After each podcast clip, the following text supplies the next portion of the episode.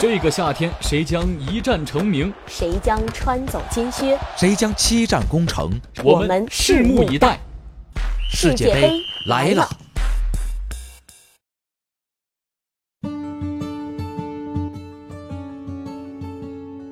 这里是新华 FM 世界杯特辑，法国队青年军二十年后能否复制法兰西之夏？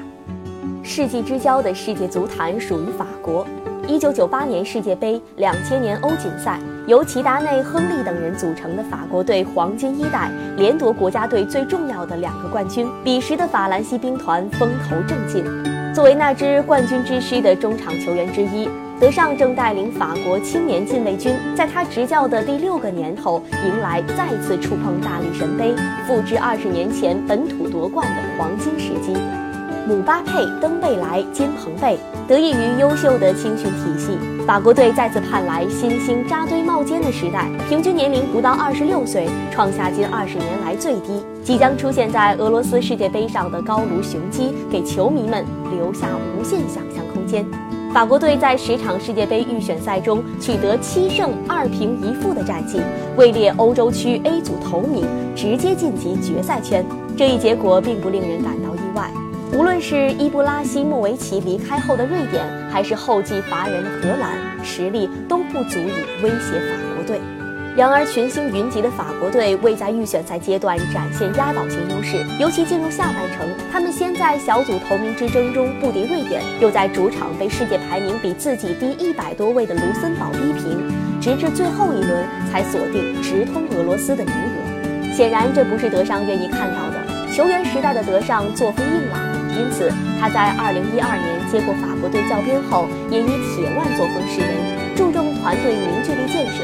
毕竟，法国队以往在大赛期间吃过队内不和的亏。二零一零年世界杯的罢训事件，以及二零一二年欧洲杯的内讧，都让法国队以另类的方式在世界足坛留下印记。四年前世界杯预选赛附加赛上演大逆转的法国队，在决赛圈闯入八强。不敌最终夺冠的德国。两年前欧锦赛主场作战的法国队一路过关斩将晋级决赛，但惜败给葡萄牙，错失冠军。近两年大批年轻球员的成长，让他们看到了冲击大力神杯的希望。然而本届世界杯，法国队多数年轻球员缺乏大赛经验，也给他们的征程增添了不确定性。洛里不出意外仍是门将位置首选，科斯切尔尼伤退。左后卫门迪与右后卫西迪贝刚刚伤愈归来，法国队防线承受较大压力。来自西甲的瓦拉内和乌姆蒂蒂有望联手出任首发中后卫，中场位置同样有人员缺失，组织能力出色的帕耶因伤落选。一度在曼联受到争议的博格巴将承担起组织重任，马图伊迪和坎特构成后卫身前的一道屏障，而挤掉拉比奥进入正选名单的恩宗奇表现也令人期待。